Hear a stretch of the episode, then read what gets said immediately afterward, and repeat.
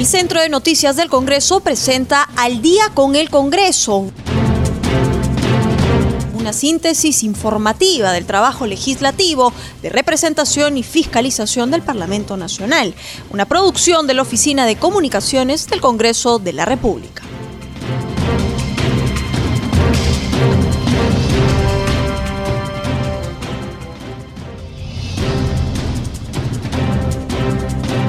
¿Qué tal amigos, amigas? ¿Cómo están? Muy buenas noches. Bienvenidos a una nueva edición de Al día con el Congreso.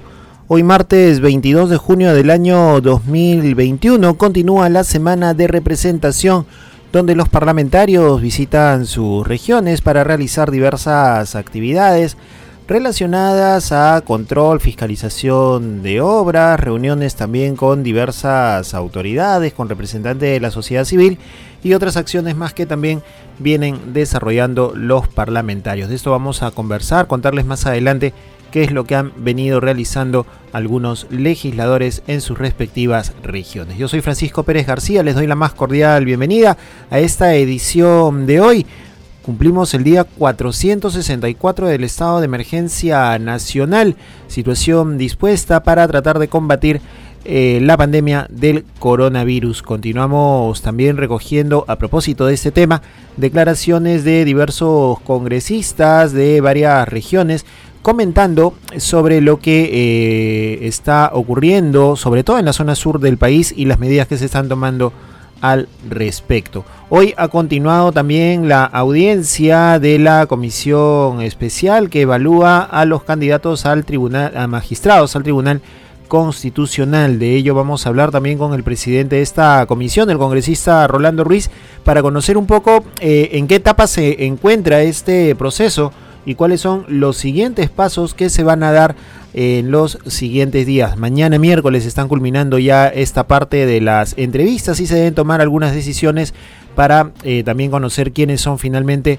los candidatos que quedan como finalistas y que pasarán a ser eh, sometidos a una votación en el Pleno del Congreso de la República cuando esta sea eh, definida. Vamos a estar conversando de estos y otros temas como siempre en esta edición de hoy de Al día con el Congreso.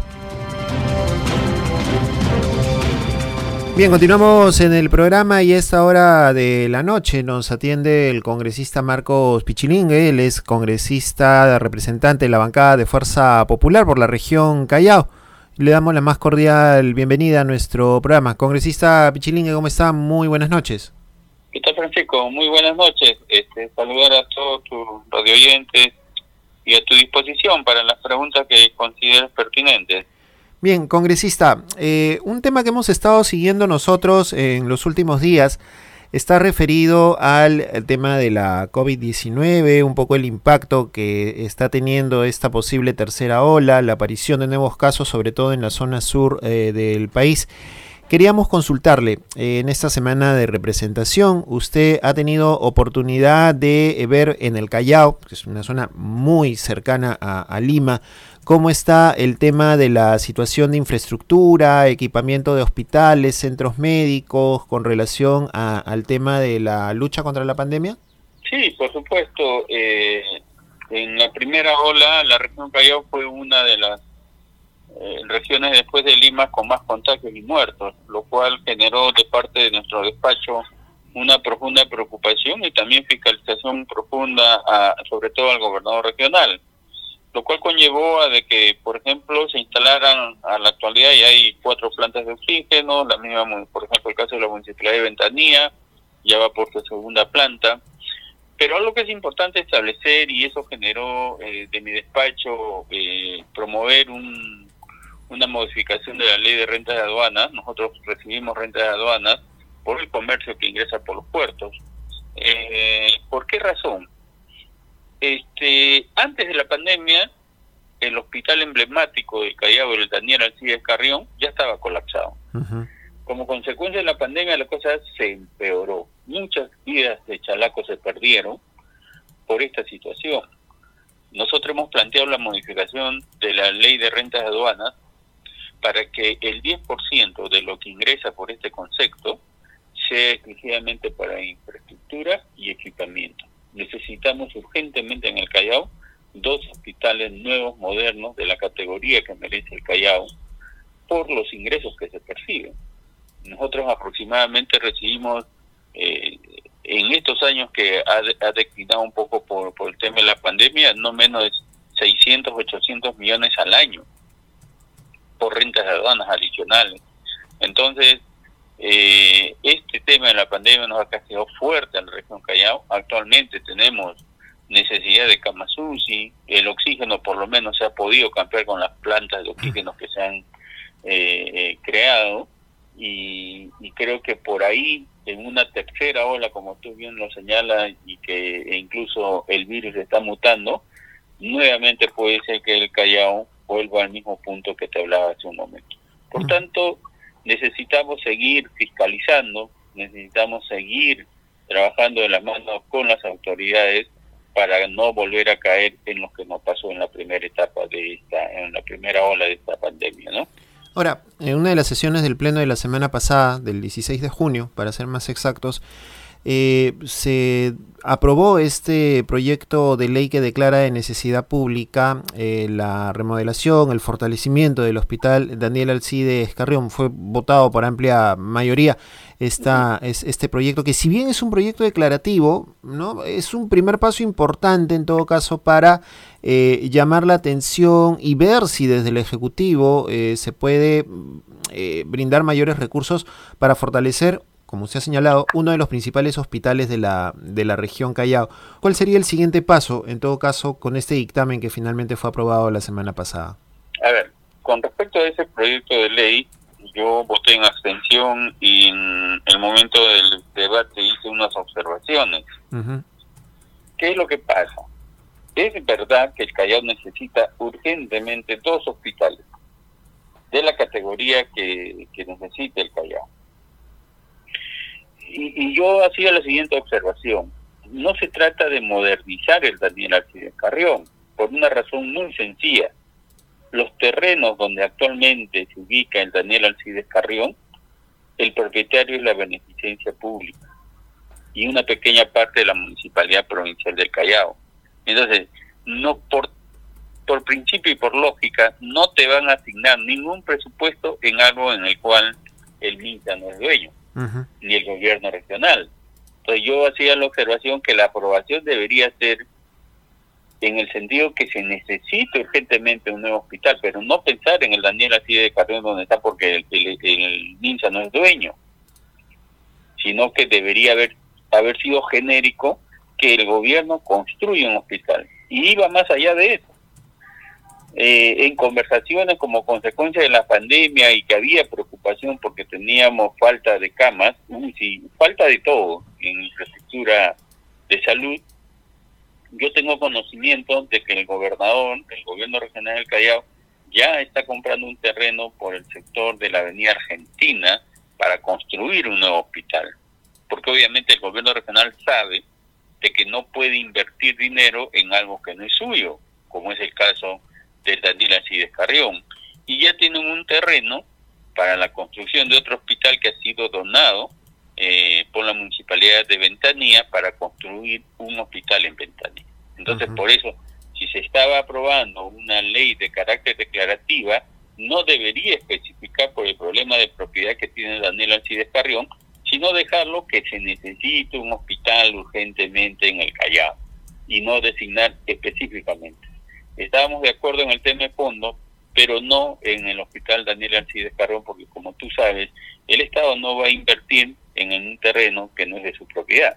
Es imposible sino más bien, como usted ha señalado, potenciar la construcción de otros hospitales o, en todo caso, la, generación de nuevos espacios. y, dígame, congresista, la comisión investigadora que está viendo el tema de las presuntas irregularidades también que se han cometido en la, en la región, en el gobierno regional del Callao, en algún momento también eh, tenían programada una, una visita a, a este hospital y seguir analizando también un poco el accionar del gobierno regional con relación a varios temas, entre ellos eh, el manejo de la pandemia. ¿Cómo ha ido avanzando esta comisión investigadora con relación a estos temas? Sí, se ha hecho visitas de carácter inopinadas hacia el Hospital Daniel Alcides Carrión. Eh, recuerda que el mandato para esta comisión investigadora eh, no solamente para en la actual gestión, sino para las gestiones que vienen incluso hasta del, de todos estos últimos 20 años, desde que existe la, región eh, Callao, ¿no? porque se han manejado pues este, inmensa cantidad de recursos. Entonces ha, una, ha habido una serie de investigaciones, me hubiese gustado ir a los temas de fondo, pero yo no presido la comisión, yo soy integrante de la comisión, solicité que fuéramos a temas eh, como por ejemplo la Costa Verde, la Gambeta, ¿no? Eh, donde ha habido inversiones millonarias y donde obviamente eh, los temas de corrupción han estado a la orden del día. Y que son procesos judicializados también, ¿no? Que se están... Sí, entonces Contraloría también ha intervenido, pero hay pero hay otros, hay otros aspectos. Por ejemplo, la Costa Verde no se termina, la Gambeta imagínense, eh, no tiene mal diseñada, eh, tú a la plan de 6, 7 de la noche no puedes entrar y salir de ventanilla, no ha habido un sistema de riego para la perma central, todo es un terral, parece desierto. Entonces hay una serie de elementos que en los procesos de investigación anteriores no se hicieron. Me hubiese gustado eso, pero bueno, se ha ido a temas este, que en realidad yo considero y he hecho la observación al interior de la comisión, que no ha ido a temas de fondo, más hemos ido a temas muy superficiales, que si bien es cierto ameritan, pero para eso tenemos a la Contraloría, y, hubiésemos ido a otros temas que sí considero que se debieron haber, este, incluso por el tema de, de COVID-19 ha, habido muy, muy poca investigación, eh, se han detenido en otro tipo de, de investigaciones, pero en fin, ya elaboró su informe final. La comisión debe estar sometiendo la, a, votación el próximo pleno, me imagino yo, pero sí ha quedado muchas cosas. En realidad el tiempo que se tenía era muy corto, muy corto. Eh, era eh, para la magnitud de inversión que tiene el Callao. Recuerda que el Callao más o menos maneja al año un promedio más o menos de tres mil a cuatro mil millones de soles. Entonces, este, para investigar esa cantidad de dinero, pues necesitas más tiempo por lo menos un año y poder establecer no elementos que, que permitan pues sacar a la luz esos dineros que indebidamente se sacan del Callao, ¿no? Congresista, usted preside también esta comisión especial de seguimiento de la incorporación del Perú a la, a OCDE, ¿no? que es este grupo de países económicamente importantes a los cuales aspira a pertenecer nuestra nación. Y también se han visto temas relacionados al sector salud, del sector industrial, ¿no es cierto? Eh, ¿Cómo está avanzando este proceso? Y, teniendo en cuenta también que estamos en una coyuntura un poco complicada, ¿no? Por, lo, por el tema postelectoral y, y hay todo un movimiento político que se está generando alrededor. ¿Qué tanto puede influenciar o no esto para el ingreso del, del país a este grupo, a este grupo internacional? A ver, eh, es verdad, se nombró una comisión especial eh, desde el año 2011, me parece, o 2016, para hacer seguimiento, porque quien tiene que encargarse es el Poder Ejecutivo de la incorporación del Perú a OCDE como miembro pleno. Y eso significa ir cumpliendo varias etapas el tema de la pandemia ha hecho pues obviamente que no, no vayamos superando aquellos aquellas aquellos requisitos que plantea esta organización tan importante sin embargo eh, eh, hemos tratado como su mismo nombre lo dice de invitar a todas las autoridades autoridades que nosotros podamos ayudar o coayudar a que desde el Parlamento se generen las leyes que permitan viabilizar aquellos requisitos que establece OME. Hemos tenido de todo, todo, no solo el ejecutivo, el tema empresarial, trabajadores, que permita de alguna manera articular y viabilizar aquellas cosas que obviamente eh, eh, sin ayuda desde el Congreso no se podrían concretar. Eh, definitivamente que la pandemia no ha permitido avanzar como hubiésemos querido, hemos notado el esfuerzo que están realizando las organizaciones, quien tiene la responsabilidad ejecutiva es este el canciller de este, ir cumpliendo con estas etapas que exige hoy. Eh, estamos muy adelantados, en algunos casos sin ser miembro pleno, hay comisiones donde participa activamente nuestro país, ha habido una reunión de carácter mundial donde hemos podido participar hace menos de dos meses. Entonces, sí creo que el Perú va en camino eh, y a, paso seguro, de repente no con la prontitud que necesit eh, exigiríamos, pero sí en ese objetivo de este, ser miembro pleno de esta organización mundial que sería muy importante para el país porque eh, de alguna manera recoger experiencias positivas de otros países que han permitido desarrollar a, estos países, obviamente que esas experiencias recogerlas para aplicarlas a nuestro país nos haría muchísimo bien y creo que ese es el objetivo que tiene tanto el Ejecutivo como el Parlamento para ir eh, en busca de este objetivo de ser miembro pleno de esta organización mundial. ¿no? Uh Pichilinga, no podemos ser ajenos a, la bancada, al partido al cual usted eh, pertenece y que precisamente en la víspera ha tenido una, un protagonismo, ¿no es cierto?, en el escenario político, en el escenario judicial con el caso de la señora Keiko Fujimori, que eh, finalmente no se ejecutó contra ella una orden de prisión preventiva que había sido solicitada por la Fiscalía. ¿Cómo están viendo ustedes desde el partido, desde la agrupación, esta situación de la señora Keiko Fujimori, tanto en la cuestión judicial como en el tema de los resultados postelectorales? Mira, yo preferiría reservarme mi opinión. Yo soy militante de Fuerza Popular, soy un dirigente de que empezó de base y he escalado todas las etapas que significa la organización de Fuerza Popular.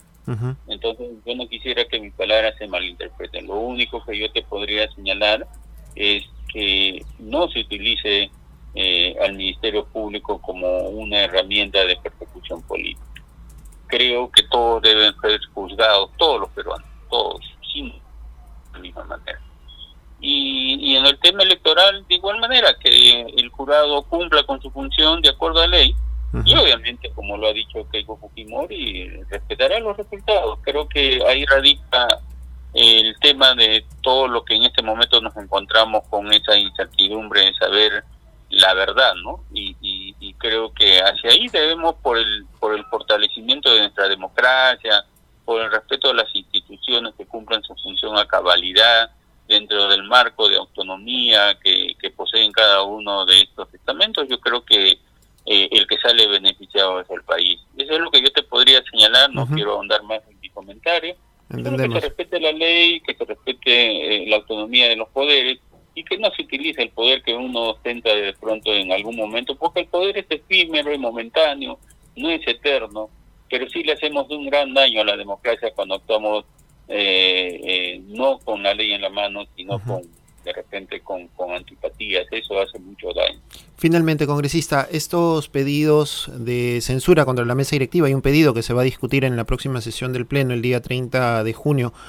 ¿Cuál es la posición que están asumiendo ustedes desde la bancada? ¿Cómo están eh, analizando este, este tema a poco menos de un mes también ya de terminar la gestión?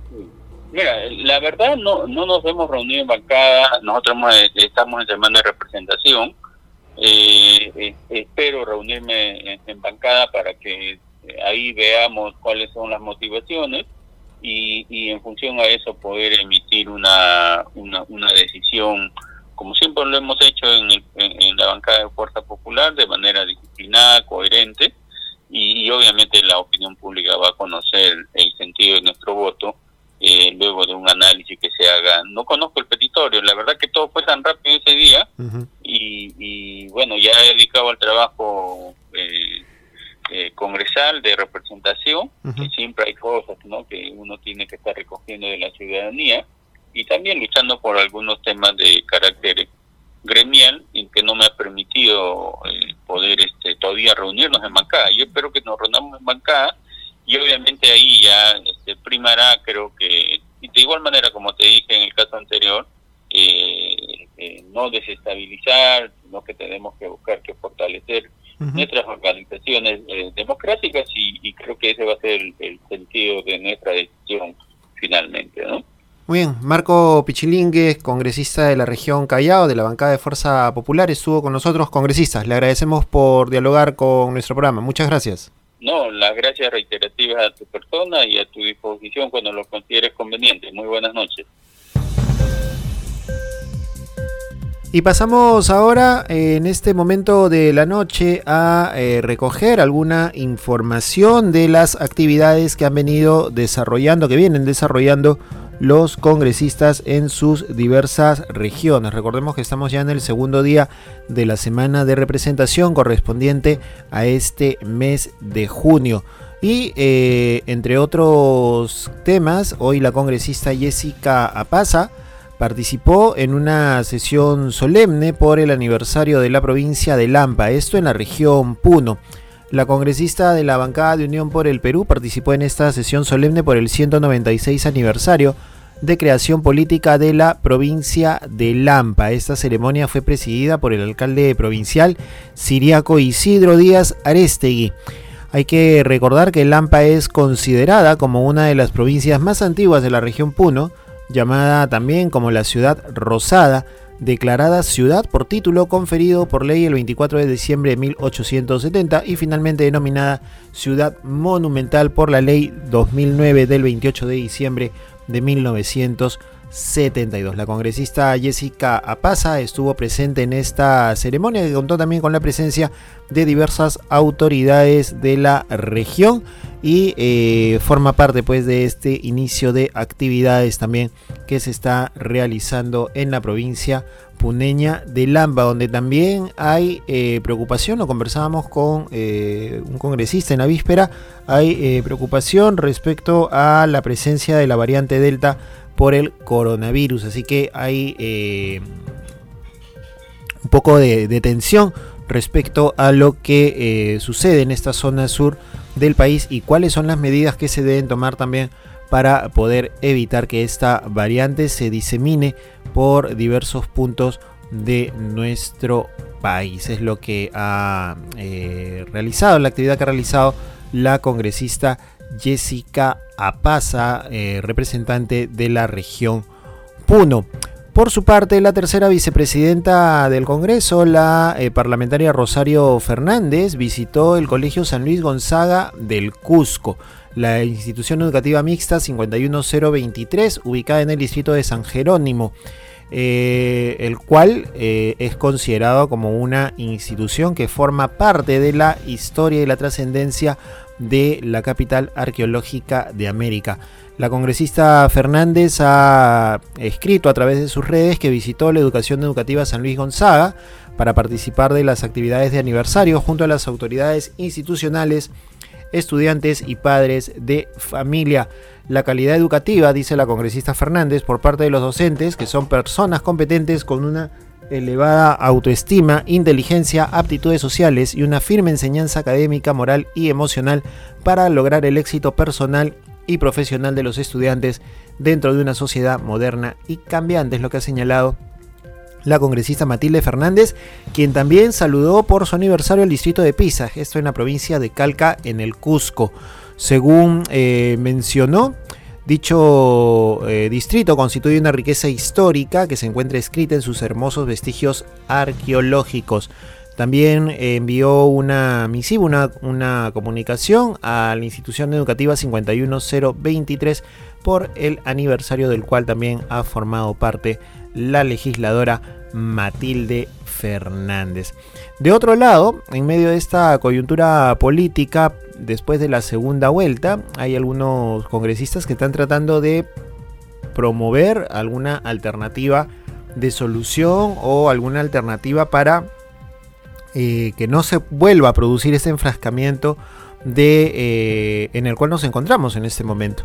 Es el caso del congresista Javier Mendoza Marquina, quien ha eh, señalado que la situación que se está viviendo por conocer al ganador de la segunda vuelta, a pesar, dice el congresista, que el conteo de la OMPE ya llegó al 100% y que solo ha generado polarización y desconfianza, es por eso que estoy presentando un proyecto de ley que busca modificar el artículo 322 de la ley 26859, Ley Orgánica de Elecciones, señala el congresista de la región Ayacucho Javier Mendoza Marquina. ¿Cuál es el objetivo de esta ley? Esta ley busca agilizar los propósitos para la proclamación de los resultados de las elecciones. La iniciativa recorta los plazos para que solo en 7 días el Jurado Nacional de Elecciones pueda resolver las diferencias y proclamar al, al, ganador de las elecciones, es lo que ha señalado el parlamentario. Pasados estos siete días, la interposición y calificación de cualquier recurso de nulidad debe quedar sin efecto, reconociéndose los resultados entregados por la OMPE bajo el principio de presunción de la validez del voto y así evitar que se dilate más el tiempo para reconocer al eh, ganador o ganadora de las próximas segundas vueltas que se realicen en nuestro país. Es lo que ha señalado el congresista Mendoza Marquina que ha presentado este proyecto de ley seguramente tendrá que entrar a la Comisión de Constitución y eh, seguir pues los procedimientos necesarios y respectivos para que pueda llegar al Pleno del Congreso o a lo mejor para que ya se vea en una próxima legislatura con el nuevo Congreso instalado en nuestro país. Esta es la información entonces de lo que ha venido sucediendo en el Congreso de la República. Vamos a estar atentos a lo que pueda suceder más adelante. Continúa las, continúan las audiencias de la comisión especial que evalúa a los magistrados del Tribunal Constitucional. Diversas comisiones investigadoras también van a aprovechar esta semana de representación para realizar sesiones descentralizadas, así que hay mucho material todavía para seguir revisando en el transcurso de los siguientes días. A esta hora proponemos una pausa y retornamos con más aquí en Al día con el Congreso.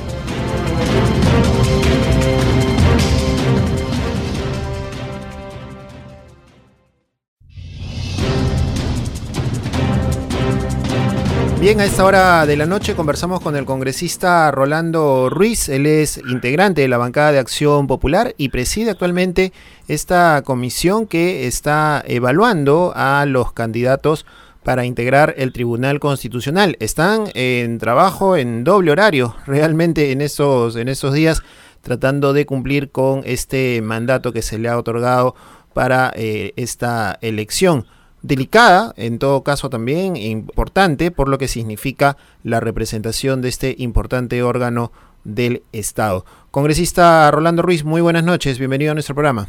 Buenas noches, Congresista, ¿cómo está yendo este proceso de elección de los candidatos al, Tribunal Constitucional? ¿Cuáles son las ¿En qué etapa nos encontramos un poco para que el público también lo conozca y conocer cuáles son los siguientes pasos?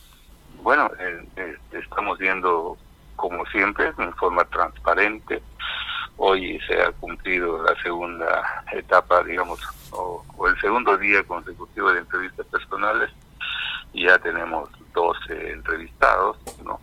El día de mañana culminamos con cinco más y vamos a tener lógicamente el, eh, los resultados de la evaluación de los 17 eh, postulantes al Tribunal Constitucional. Estamos en la etapa de entrevistas personales y a partir de mañana, lógicamente, ya vamos a tener eh, la, la relación de todos los, los postulantes que van a pasar a la etapa del balotaje en el Congreso, en el Pleno del Congreso. Entonces, en estos días ya se culmina con estas entrevistas personales y el siguiente paso es que en el Pleno del Congreso se someta a votación a cada uno de ellos. Así es, nosotros tenemos hasta el día 30 eh, pensamos hacerle antes, seguramente el día 28, 29, vamos a eh, entregar nuestro informe final. Quisiéramos que hacerlo, digamos, no por la rapidez ni, ni, ni lo exprese, siempre algunos medios hacen mención de eso, sino porque es un mandato constitucional y que nosotros quisiéramos realmente institucionalizar a todo el Estado, ¿no?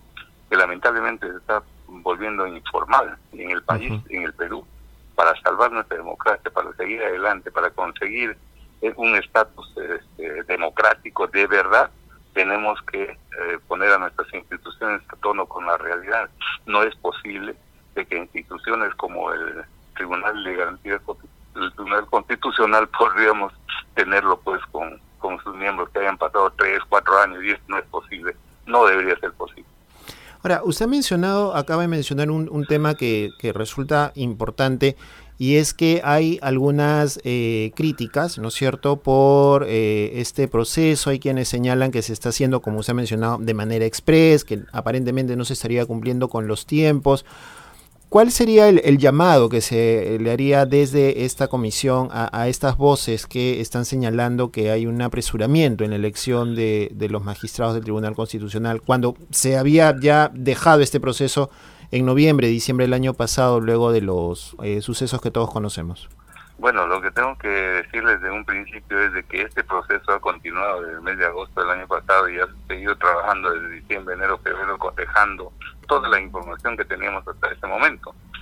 Y yo desde esta tribuna pido bastante análisis responsabilidad a algunos medios que no es que no conozcan, simplemente tienen la intención o de repente el mandato o el pedido de algunas eh, instituciones o personas para que esto no continúe. No les, no les, no les conviene que se cambie el Tribunal Constitucional porque está hecho a la medida de ellos. Y tengo que ser enfático. El, el expresidente Vizcarra este, ha, visto muy muy fácil este, vulnerar de repente algunos derechos ciudadanos y constitucionales mediante el control de algunas instituciones y eso tiene que terminar. Nosotros nos han elegido para tratar de alguna manera de amenguar la situación corrupta que vive el país y eso es lo que estamos haciendo. Nuestra, nuestra, nuestro mandato constitucional es elegir a, a los miembros del tribunal y lo vamos a hacer, es más, si no lo hacemos ahora, pasará un año o año y medio para que el próximo Congreso lo haga, porque habría que hacer un nuevo calendario y una serie de cosas. Muchos están diciendo eso. ¿Por qué han hecho esto? ¿Por qué eh, se tiene que hacer ahora eh, elegir al tribunal? Si lo pueden hacer el otro Congreso. ¿Quieren que el tribunal llegue a, cumplir dos periodos, no es así. Tenemos que institucionalizar el Estado, tenemos que hacer que las instituciones salgan de la informalidad, porque así ya nos estamos acostumbrando a ello. Hay instituciones que no tienen, eh, digamos, las personas completas para poder manejar. El caso del Jurado Nacional de Elecciones es uno de ellos, que ha estado hasta hace mucho tiempo trabajando con menos de la cantidad de, de personas que tienen que estar allí. Y esto, en realidad, es una enfermedad que no debe eh, continuar, tenemos que sanearle al país. Por eso es de que yo pido análisis, responsabilidad y por sobre todas las cosas veracidad en eh, digamos en las noticias. Nosotros estamos trabajando desde el principio en forma transparente, eh, todo está siendo transmitido, la, los, hemos hecho todo el análisis y las evaluaciones con el concurso de la ciudadanía, con aportes de instituciones, y es decir, todo, todo, eh, hemos eh, hecho un reglamento bastante transparente, estricto, lógicamente, pero un reglamento que seguramente tiene algunas fallas, pero para ser la primera vez que se elige a los tribunos en forma meritocrática, creo que es un tremendo avance institucional para el país. Claro, un poco las críticas eh, partían y se han intensificado, digamos, en este momento de coyuntura postelectoral, porque aparentemente un nuevo tribunal constitucional podría, si es que se diera el caso, resolver algunas cuestiones de este proceso electoral, del reconocimiento de los resultados, y ese es un poco lo que ha generado la, suspicacia, ¿no? Ese es un poco lo que ha generado estas críticas que considera usted no, no están eh, fundamentadas. En todo caso, ¿cuál es el llamado que, se haría o cuál es el mensaje que se le daría a la ciudadanía para eh, dejar en claro que lo que se está haciendo no tiene ningún tinte ni ningún carácter político. Hay que pedirles un análisis profundo de la situación futura del país. No podemos en realidad estar haciendo caso de, rajatabla a comentarios que tienen un sesgo. Y, y, algunos medios, tengo que decirlo, algunos medios han estado o están todavía en esa orientación, ¿no? Y hemos visto ayer, hoy día, algunos comentarios que realmente no tienen cero de análisis, están saben perfectamente que lo que necesitamos es institucional, al, institucionalizar al país, elegir a estos tribunos urgentemente, no por la coyuntura política, porque la coyuntura política seguramente termina el 28 de julio con todos sus males, pero este, el tema es de que nuestro, nuestro, nuestro tribunal tiene que tener este, la alternancia, digamos, en el tema de cambiar un grupo y poner otro grupo, no por un mandato del Congreso, es un mandato constitucional que le avala al Congreso para que pueda elegirlo. Ya tenemos más de siete años de seis miembros del tribunal que están allí. ¿Necesitamos cumplir a los ocho, a los nueve? No. Creo que hay que eh, una vez normar todas esas cosas en forma real, no solamente eh, que esté escrito en, en una ley, en una norma. Tenemos que hacer la realidad. Y mientras tanto, el público en general, la ciudadanía, no se entera de estas cosas. El Tribunal Constitucional, los miembros del Tribunal Constitucional tienen que ser elegidos por cinco años, no por seis, ni por siete, ni por ocho, por cinco años. Y si se pasan de esa, de esa cantidad de años, lógicamente este, tiene mucho, mucho, mucho que, que, hablar sobre ese tema, que analizar por qué el Congreso no los elige a tiempo. ¿no? Nuestro nuestra obligación es elegirlos y eso es lo que vamos a hacer, es lo que estamos haciendo en este proceso. La idea es que en este proceso de, elección, eh, la meta máxima, digamos, es que se pueda cambiar al, a la totalidad o reemplazar a la totalidad de los integrantes del Tribunal Constitucional, porque ya todos han cumplido su plazo o, queda alguno que, que, todavía tiene tiempo. Me parece que hay uno que todavía cumple el 2022, pero seis han cumplido su plazo, eh, creo que ha sido este mes que han cumplido siete años ya. Pero eh, en todo caso nosotros estamos avanzando en este trabajo y eh, tenemos tenemos que evaluar 17 postulantes, ¿no? Y esperamos de que en, el pleno que se va a votar a estos, a estos postulantes puedan ser elegidos los mejores para la representación del país en el Tribunal Constitucional cada integrante que pase a esta a esta votación que se va a realizar en el pleno, ¿cuántos votos debe debe contar? Un poco para que tengamos todos claro qué es lo que dice la norma. Bueno, este debe contar con un, con un mínimo de 75 votos, pero lo que la ubicación no significa que va a ser una ubicación por, por la cantidad de votos que tenga, sino vamos a hacer en forma alfabética para no no se vea esto como que estamos ubicando los que tienen más nota para arriba, no, no, no, tiene que ser en forma alfabética para que eh, el Congreso puedan votar también con total libertad los 129 congresistas que quedan en este momento. O sea, pasan estas evaluaciones con una nota determinada, digamos, pero ustedes cuando presentan la lista la van a presentar de forma alfabética y que esa sea el orden de la votación. Así va a ser, así va a ser. Correcto, nos queda claro. Tenemos hasta el día 30 para presentar, pero podemos hacer el 28 el próximo lunes de repente. Este, Dios mediante poder ya entregar nuestro informe final.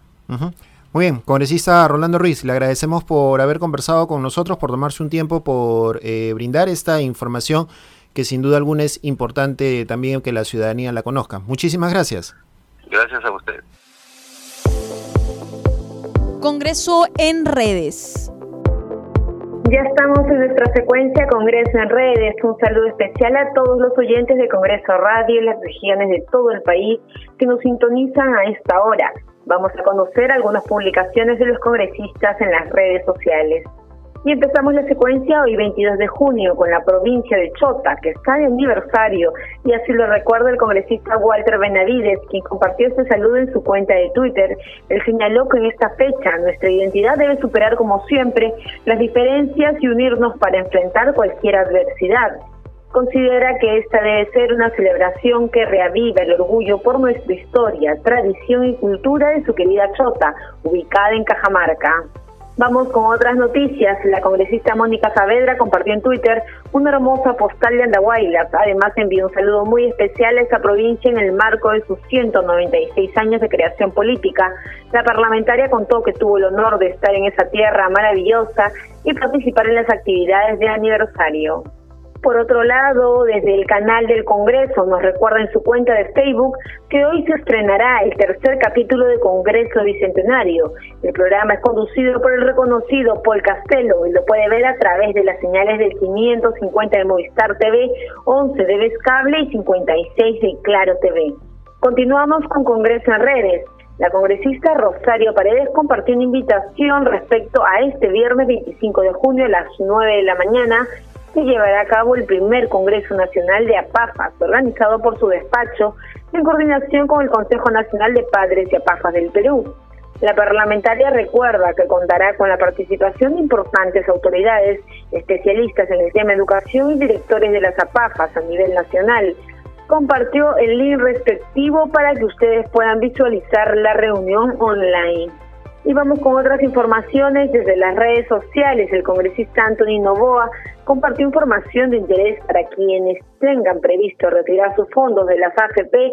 Recuerda que si el último dígito de tu NI es el número 9, hoy puedes ingresar tu solicitud de retiro. El parlamentario comparte las indicaciones para que puedas acceder de acuerdo al cronograma de fechas establecidas. Y recuerda que es 100% virtual y el horario es de 8 de la mañana a 6 de la tarde. Bueno, Francisco, esto fue nuestro segmento Congreso en Redes, solo para recordarles a todos nuestros oyentes que siempre pueden mantenerse informados de todas las actividades parlamentarias. Ya saben que nos pueden seguir a través de las redes sociales, en Instagram, Facebook y Twitter. Estamos como Congreso Perú. Conmigo será hasta la próxima. Muy buenas noches.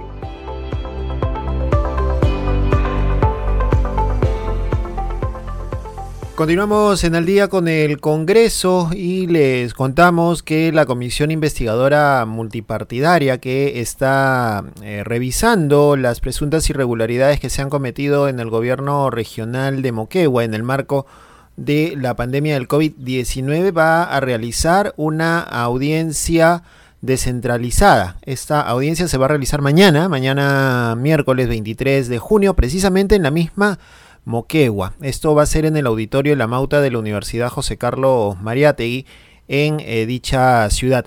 Para hablar sobre el tema, estamos ya en contacto con el congresista Walter Ascona, quien nos va a, a, contar algunos detalles seguramente de lo que va a hacer esta sesión, si él va a participar en esta sesión también y un poco cuáles serían los, los alcances o cómo está la situación también en la región. Congresista Ascona, ¿cómo le va? Muy buenas noches. Sí, muy buenas noches. Cuéntenos. Eh, este, la comisión que va a arribar a la ciudad de Moquegua eh, tiene que ver con eh, observar, buscar la información eh, sobre algo que viene sucediendo ya desde el año pasado.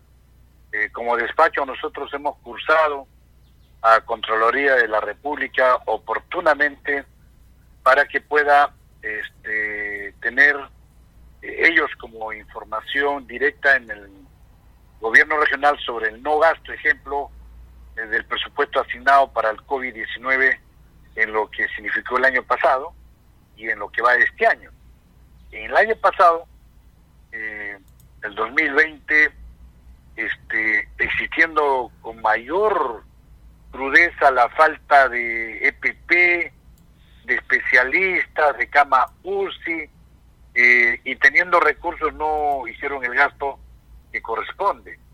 Entonces, eso eh, en principio y segundo, en lo que va este año, en lo que ha significado más bien es la centralización en todo lo que es la región Moquegua en la provincia de Mariscal Nieto, no dejando huérfanos a la ciudadanía de la provincia de Hilo, que aproximadamente estamos hablando de 80 mil habitantes, no tiene cama UCI, no tiene especialistas, no maneja el presupuesto, lo manejan directamente desde Moquegua. Eh, entonces, eh, eso también es, eh, tiene que ver con la centralización de los recursos económicos desde la capital de Moquegua, que es Mariscal Nieto Moquegua, y como también la provincia de Sánchez Cerro, más aún tiene eh, condiciones eh, eh, en, más alejadas de tener una atención con la ciudadanía. Entonces, no solamente es el gasto, sino también es la no implementación de, de atención de primera línea, no tiene equipos, entonces aquí por eso es que la empresa minera, tanto la Quillabeco como la Estado del Perú, han apoyado y nosotros no teníamos por qué estar estirando la mano. Sin embargo, se agradece, se reconoce el respaldo de la empresa Quellaveco que desde un inicio sí más bien ha contribuido con la comunidad en general y la empresa minera de Sauder eh, ha apoyado con una ambulancia de segundo uso, pero ha apoyado. Entonces, esta es una realidad más allá de la visita de la Comisión a Contraloría, o perdón, al Gobierno Regional en Moquegua, eh, estamos muy preocupados porque estamos cercanos a Arequipa. Arequipa está en una situación bastante crítica y lo que tiene que exponerse Moquegua es a buen recaudo y creo que en eso están trabajando todas las autoridades. Ahora, se ha convocado para esta audiencia, eh, tenemos acá la, eh, el listado de invitados, la lista de invitados, se ha convocado al gobernador regional, el señor Zenón Cuevas. Este habría confirmado si es que va a participar y en todo caso, cómo están analizando ustedes, eh, también como representantes de la región, el accionar del gobernador regional en medio de esta situación de pandemia. Yo creo que debe asistir no tengo entendido si ha confirmado, pero debe asistir porque aquí se trata de la salud y hablar de la salud en este escenario de crisis sanitaria a nivel nacional es, hablar de la vida. Eh, no debo dejar de señalar también que el gobernador Zenón Cueva es reacio a las invitaciones. Nosotros como despacho lo invitamos, cursamos su oficio y sencillamente no responde. Eh, y esa es una gran equivocación que tiene el, que, perdón, el gobernador de Muquegua, eh, no porque el congresista le, esté solicitando una reunión, sino porque él se debe a la ciudadanía en general. Por lo tanto, llámese los alcaldes, distritales, provinciales, llámese congresistas, él debe eh, tener una atención como corresponde. Mañana yo sí considero que debe estar, eh, si no sería objeto de muy fuerte crítica. Y en todo caso, eh, ¿cómo, la, segunda parte de la pregunta era cómo están ustedes analizando el trabajo del, gobernador regional en medio de esta pandemia, la reacción que ha tenido el gobernador regional en, en medio de esta situación del COVID-19? Eh, si hacemos una mirada rápida desde el inicio, en marzo, abril del año pasado, no tuvo eh, no tuvo el año 20 una respuesta que mereciera pues la tranquilidad de la ciudadanía. Tal es así que en los primeros meses de este año, Moquegua ha sido considerado un nivel bastante crítica, es decir, en el máximo nivel de crítico, eh, a puertas de, de inclusive de tener pues este procedimientos del Comando Nacional tal y conforme hoy está en Arequipa. Eh, hemos tenido en el mes de febrero un pico bastante alto en este año ya de contagio y de fallecimientos. En, presupuestalmente ha tenido recursos, reitero, para poder eh, cumplir ¿no? con la ciudadanía. ha, habido fuertes críticas por parte de la ciudadanía con relación a su mm, gestión como, como tal. Eh, yo creo que a estas alturas, ya desde el gobierno central, este, las vacunas están teniendo eh, una aceptación por parte de la ciudadanía que en esta segunda parte de la segunda dosis, este, la ciudadanía tiene ya más tranquilidad.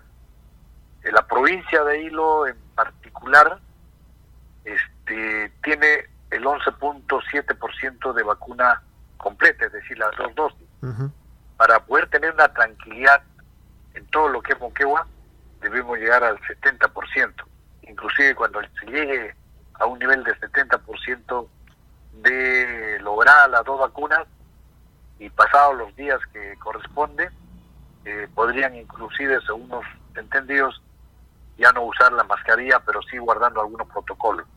Estamos todavía eso con fecha para poderlo cumplir en el mes de agosto. Ahora, congresista, eh, usted ha mencionado hace unos minutos que hay preocupación en Moquegua por lo que viene sucediendo en Arequipa, está aplicándose este cerco epidemiológico, esta cuarentena focalizada, digámoslo eh, de otra manera. Y hay algunos colegas suyos que han manifestado que posiblemente esta no sea la solución adecuada o la forma de paliar la situación que se está viviendo. ¿Usted cómo analiza esta decisión que se ha tomado de este cerco epidemiológico y en todo caso eh, considera que es una medida acertada la que se está tomando? En particular yo creo que sí. Estamos hablando de 40 fallecimientos diarios en la ciudad de Arequipa. Eh, ya sucedió esto hace como cuatro semanas. De manera que esto no baja, la tendencia es que se mantiene. Considero que es lo más atinado por parte del gobierno central, eh, pero también eh, un llamado muy severo a la ciudadanía, porque hemos podido observar el día de ayer, ejemplo, con informaciones de personas allegadas a nuestro despacho, que la ciudadanía en Arequipa eh, no guarda las posturas, es decir, sale a las calles como si fuera cualquier día, y quienes están especulando eh, en gran medida es, el comercio, los medios de transporte, que inclusive están saliendo de los límites de Arequipa hacia Muquegua, hacia Tacna, y lo que hacen es cobrar el doble, ¿no? Servicios piratas, desde luego, ¿no? Entonces, eh, de manera que es acertada la, la medida, no nos gusta, como peruanos, como personas, entendemos que, que, es incómodo, pero es necesario, porque no se trata de una vida, sino que se trata de que esa vida, esa persona, pueda fácilmente contagiar a, su familia y al entorno donde pueda estar transitando. Y ahí habría mucho mayor complicación todavía. Congresista Ascona, le agradecemos como siempre por la deferencia, por haber conversado con nosotros y estaremos dialogando seguramente en los próximos días para saber eh, las actividades también que está realizando desde su despacho en la semana de representación. Sí, muchas gracias, Madre. Muy buenas noches. No hay tiempo para más, estamos llegando ya al final del programa. Nos encontramos mañana en una nueva edición de Al día con el Congreso. Sigan en nuestra sintonía.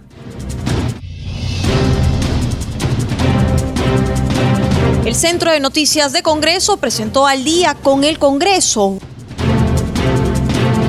una síntesis informativa del trabajo legislativo de representación y fiscalización del Parlamento Nacional, una producción de la Oficina de Comunicaciones del Congreso de la República.